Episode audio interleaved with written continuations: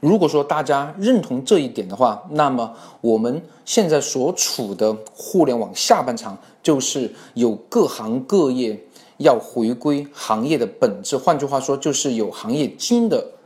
企业。开始大有机会了。比如说，刘强东在创办京东之前呢，在中关村线下卖三 C 的产品，这可能是京东最久远也最具有竞争力的基因。而张燎原在做三只松鼠之前呢，有九年线下零售的经验。陶石泉在做江小白酒之前呢。做过九年的金六福总裁助理，管过市场和销售，这才是利用传统渠道来管理，利用互联网的特征呢，做新的品牌营销。就说我们总结一下，在做消费升级领域能够做出成绩的这些创业者，往往具备四个特征：第一，在行业内深耕多年，了解行业的本质，并且积累了一定的资源能力被证实过；第二呢。在消费升级的转折点上发现，并且认可一个新的趋势，了解新用户，特别是年轻用户的需求。第三呢，利用过往的经验和资源，整合互联网的方法，全心全意做新的事情，成为下一个阶段的领跑者。第四呢，零售品牌想要成为爆款，本质上还是要为客户提供更好的产品，这是。根本的出发点，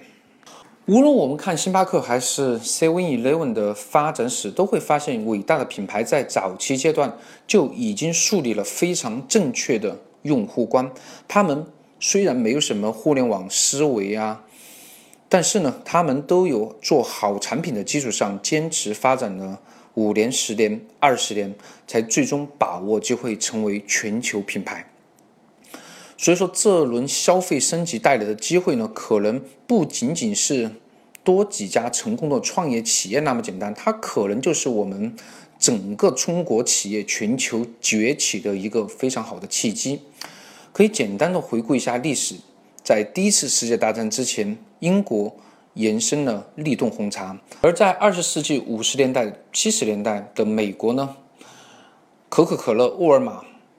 肯德基、星巴克这些品牌相继诞生，迎来了快速的发展。而二十世纪七十年代中期到九十年代中期，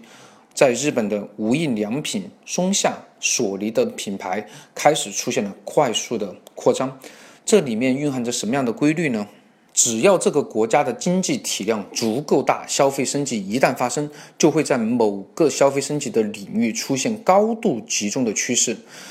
诞生足够强势的品牌，强势到有机会就会成为全球品牌。最终的结果呢，不仅仅是输出产品和服务，还能完成生活方式和文化的输出。回过头来看一下我们中国的市场规模巨大，而人均 GDP 呢已经超过八千美元。中国在快速消费品有非常多有特色的产品，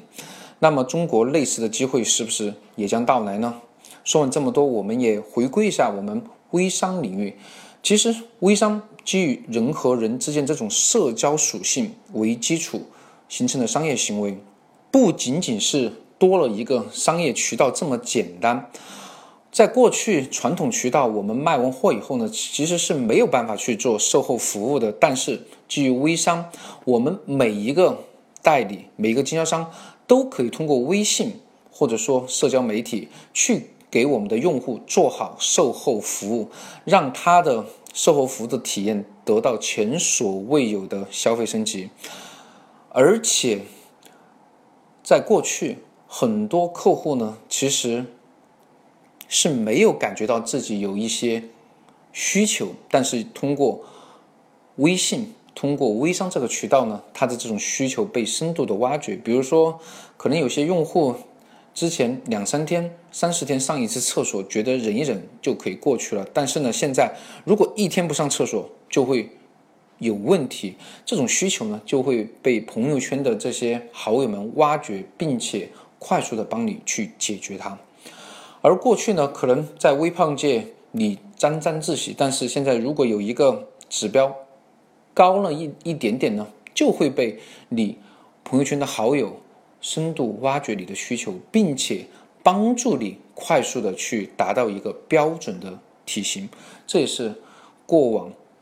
传统渠道无法去达到和实现的。而未来五 G 技术的登场，人工智能、大数据的挖掘，其实也是给了我们非常多好的工具，让我们更为精准的、快速的去挖掘我们客户的这种需求。我相信中国的这场消费升级将会带来更多蓬勃发展的国际大品牌，让我们共同期待这些美妙事情的诞生。See you.